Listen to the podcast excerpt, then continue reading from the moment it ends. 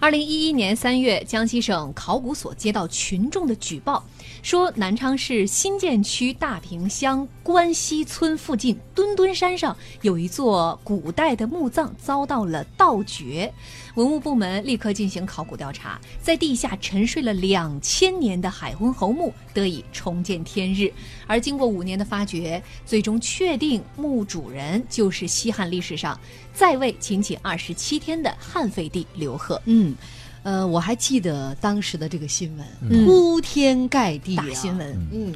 呃非常受关注这没个海昏侯这个墓的发掘。嗯嗯，其实它这个受关注其实是有一个原因的。呃，为什么会这么受关注？是因为其实，在我们国家，你看到这种发掘的，尤尤其是在现在这个网络条件非常好的情况下，你看到这种直播挖掘，这是很少见的。因为我们国家的古墓是坚持的是以保护为主的原则，大多数都是被动性发掘。嗯，这个我补充一点啊，其实我们这个直播发掘这个墓啊，九十年代就有了，那会儿中央电视台就做过，那会儿是北京老山的那个汉墓。做过是第一次大型的直播，只不过呢，那个墓里边，哎，直播了半天，大家好期待，好期待，一打开好像已经被好好多年前就被盗过了，基本都没了。对，还没进入到墓室呢，已经见到墓墓主人了，就，嗯 所以说那那那是第一次吧，但呃，它的那个蕴藏量啊，包括文物的价值，远没有这次海昏侯的大。其实我们看它这个名字啊，墩墩山有好多大墓那些名字，你听名儿就知道那儿一定有墓。有一个很著名的叫九连墩大墓，嗯，你听那名儿叫九必须连带墩字，儿，对吗？对，在墩字儿，你听墩嗯萝卜蹲，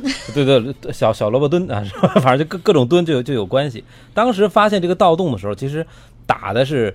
专家说啊，打的非常的专业，那个盗洞深应该有十五米左右吧。嗯，十四点八米，啊，差不多，反正打到那块儿的时候，他已经是正对着那个墓室的中心打过去，说明这个盗墓的选手 非常的专专业，业级的，特别的专业。嗯也就是那块儿，其实这个墓啊，能保留到现在，其实真是天意啊！我们能看到这么完整的一座汉代的大墓能保留下来，一是那块儿它的地下水很丰富，其实这个地下水已经隔绝的这个上千年很多的盗墓贼都是一挖就滋水嘛，嗯，啊不不就好没有办法进行下去，对，没有办法进行下去。其实这个是诶起到一个很大的保护作用。还有就是啊，这个刘贺的他这个墓室比较奇怪，一般啊，它都是那种回字形的大墓嘛，汉代大墓，嗯它这个墓不是在正中心，刚好是偏了，对，嗯，所以呢就没打在正中心。它这的个棺椁应该是在这个墓的右上角一点儿。对对对，一般啊，这个如果盗墓贼打进去的话，没我定位就跟那个什么分金定穴是吧？那鬼吹灯里那个，就只要我呃弄了一个坐标打进去，如果打到位置没有打到的话，我再做横切面的横移，横着掏之间特别费劲的事儿，而且容易塌方，嗯而且就容易有很多很多的问题。所以一旦那个没打准，他们就相当于就一击没中，就第二击就很难再想办法了。所以这也是呃算是很幸运吧，能保留下来。友情提示：盗墓是违法行为啊，大家不要对对对对随便尝试啊。不要当随时便尝试当地的村民应该也是比较警惕这件事嗯儿的，所以他们也是在第一时间到那个现场去看了，说晚来半天或者一天，真有可能这个墓就被糟蹋了。对，我觉得这真是该呼吁一下大家，看周围有什么这个行为有异样的人啊，就嗯应该注意一下。当年老山那个汉墓就是被那些天天据说跳舞、跳练气练什么，类似于跳广场舞吧，嗯反正那些大妈发现的。 就是说，哎，这怎么每天多几堆土，每天多几堆 土，最后多那到不是鼹鼠吗？不是，哎，这有点那意思。最后那个土多到了，大妈没地儿跳舞 了，大妈就急一了，怒之就下举报了。对，一怒之下举报了，然后警察就过来看，那是啊，这么多那么多腿儿啊，于是，一趴点儿发现每天晚上有一帮人鬼鬼祟祟在那儿倒土，跟那越狱的似的，跟那抖了土，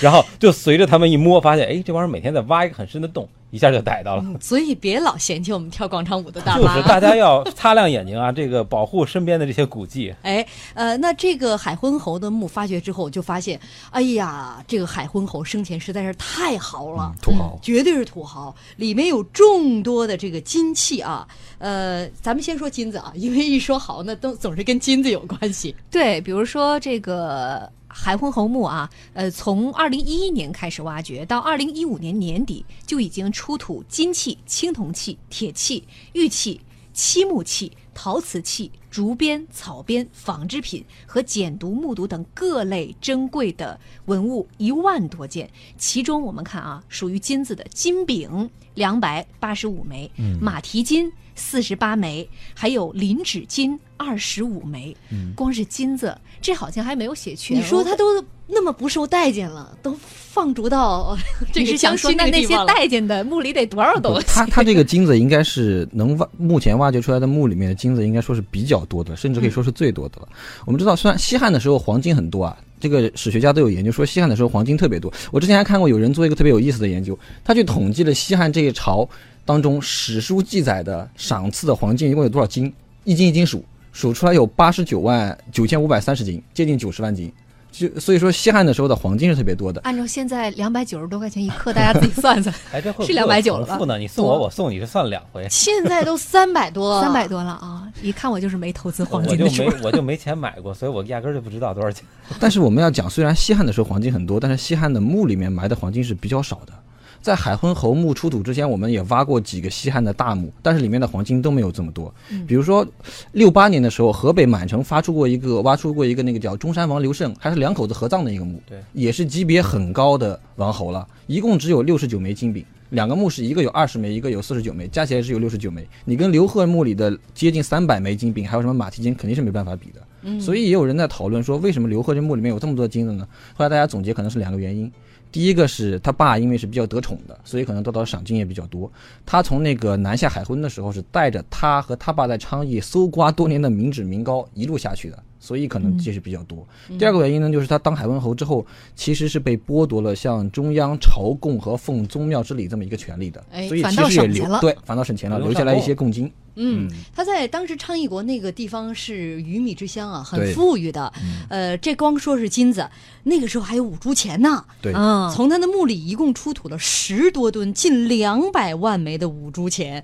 呃，当时媒体采访这个数钱的这位哈、呃，当时的工作人员说，每天早晨从八点开始上工，下午五点下工，日复一日，就这么数了整整半年才清点完毕。嗯，大家都说，哎呀，这是我的这份工作，同事们都很羡慕，提前过上了数钱数到手 抽 筋的但这之前可惜就钱数得不是自己对的对对对对，但我还我还曾经开玩笑啊跟他们玩说过，我说为什么你们要这样数呢？你只要把一个钱洗干，就把所有钱都洗干净，拿十个钱称一下有多重，你整个称个重量一称不就出来了吗？哎，那边人一一一堆省略号。你你你这是武林客， 那是个武林客栈看多了吗？我曹武冲林称外象传这，是。不是真的，钱是可以称的呀。我最早出国的时候，那老外找钱，他们拿一个秤，哗啦那个那个，你这万一有一个啊你能不能对这门科损学耗啊之类的，对呀、有点敬畏感？好吧好吧好吧好 吧，数得对很你辛是苦。在盗墓圈混了这么多年的人。我们只重这个重量是吧？